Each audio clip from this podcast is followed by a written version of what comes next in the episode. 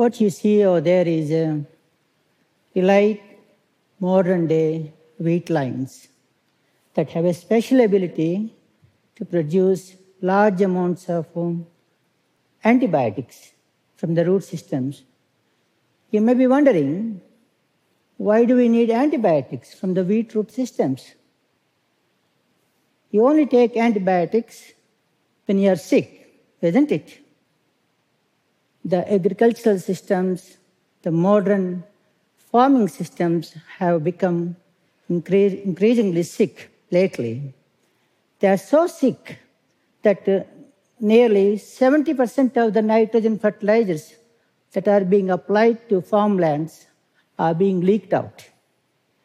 They're leaking nitrogen uncontrollably. If you look at the nitrogen fertilizer consumption from the beginning of Green Revolution, it has grown nearly 30 fold. From 5 million metric tons in the beginning of Green Revolution to 150 million metric tons, what we are currently using. A 30 fold increase in nitrogen fertilizer consumption has resulted in a four fold increase in global food grain production. Of course, we all know that uh, green revolution has transformed the global food grain production, saved us from famine, food secure, uh, from the um, food scarcities, and provided the global food security. But you have to ask yourself, a 30-fold increase in nitrogen fertilizer consumption is supporting only four-fold increase in food grain production, food grain increase.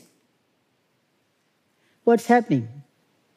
When, when you apply nitrogen fertilizers, it is mostly in ammonium form. Ammonium form binds the soil, doesn't move, doesn't create any harmful nitrogen byproducts. There's no problem with ammonium nitrogen. But there is a little bacteria lives in the soil that started eating away this fertilizer nitrogen ammonium and spitting it out into nitrate. And also it's uh, making many other harmful nitrogen byproducts. The problem with nit- the nitrates is, though many plants can use nitrates as a nitrogen source, but nitrogen cannot bind to the soil. It washes out. If you have rain, if you have irrigation, it washes out from the farmlands. That is the problem. This little bacteria used to be a small subdued microbial activity in the overall biolo- uh, the, the soil biological activity has grown now into a monster. It's consuming nearly 95 to 99% of the fertilizer nitrogen and spitting it out into nitrates. We should be asking, are we fertilizing our crops? Are we fertilizing this little bacteria which we have helped it to grow into a, a big monster? This is what happens when the nitrogen moves into water streams pollutes lakes, triggers algal blooms, and creates another green revolution. If you don't keep the nitrogen in farmlands, if, it, if, it, if you allow it to move into the water bodies, into the larger ecosystem, it creates another green revolution in an ecologically destructive way.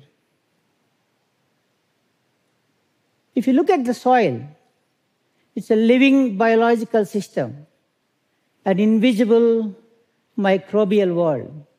There's a large microbial universe operating in these soil systems. They are involved in numerous functions, breaking down everything into individual components, nourishing our crops to grow and produce food. It's so complex. It's much, much bigger than the ecosystem what we know. The, the ecosystem above the ground, what we know. It's much more complex. Just to give you an example, a gram of soil would have about uh, 10 billion microbial cells. 10 billion microbes in a gram of soil doing various functions. It's much larger than the entire human population, what you see on Earth. This is a microbial, this microbial universe is affected, affected so severely from the last seven decades of green revolution. Particularly, the infusion of large amounts of nitrogen fertilizers caused disruption to this microbial activity and changed the population dynamics. As I said, what used to be a small, insignificant micro, the microbial activity in the soils has grown into a monstrous proportions, sucking up all the fertilizer nitrogen what we are applying. Nature has evolved many solutions to some of the problems we are facing in agriculture and some of the problems we are going to create and face in future. What you see is over there is a Brachiaria tropical pasture grass. It grows extensively in South America. It has a unique ability. It produces large amounts of antibiotics from the root systems. These antibiotics are specifically directed at this little bacteria, we, we say the nitrifying bacteria.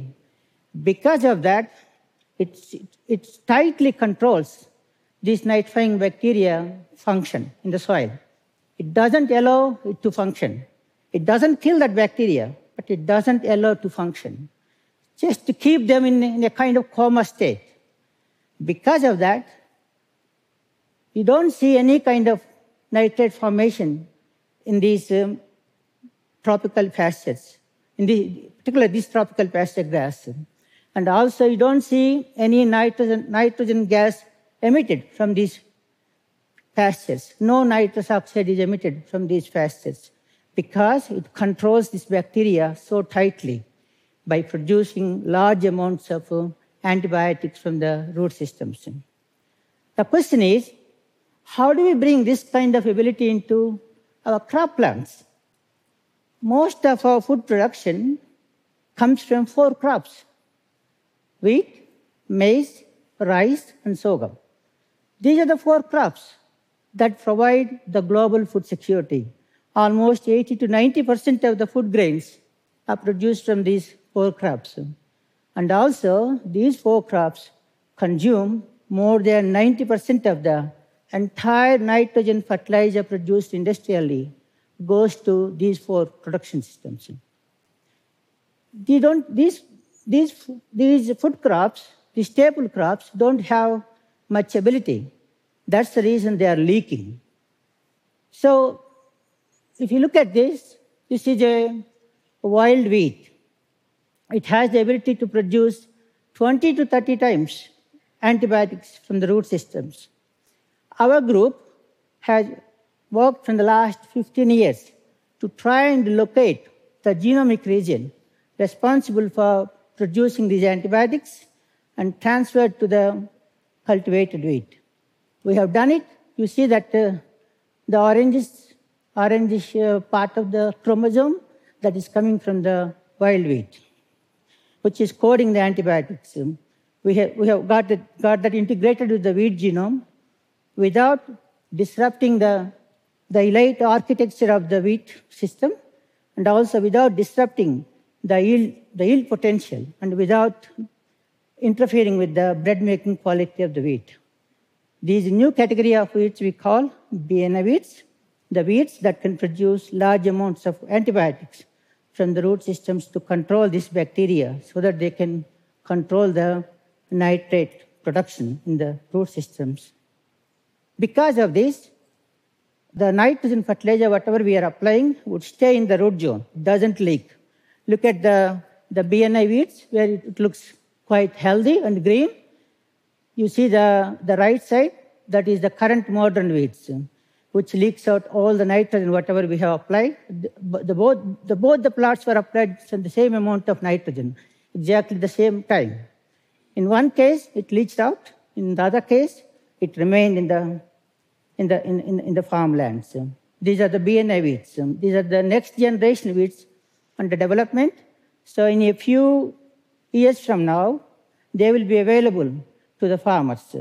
So our hope is in the next 10, next 10 years, most of the weeds that are grown in different parts of the world would have this kind of ability so that the nitrogen leakage can be stopped by infusing these large amount of antibi- antibiotics from the root systems.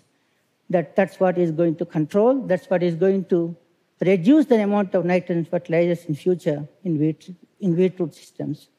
Thank you.